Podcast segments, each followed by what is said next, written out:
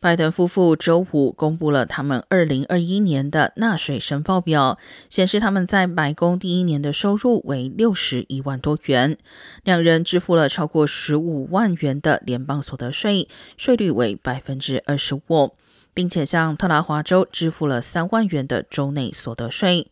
而第一夫人在维吉尼亚州任教，也向该州支付了两千七百多元的州内所得税。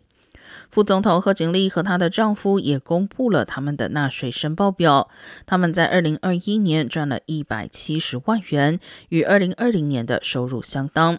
共支付超过二十五万的联邦所得税，税率为百分之三十一点六。自尼克松以来，除特朗普总统之外，每一任总统都公开了自己的纳税申报表。同时，自水门事件以来，总统的收入一直接受强制审计。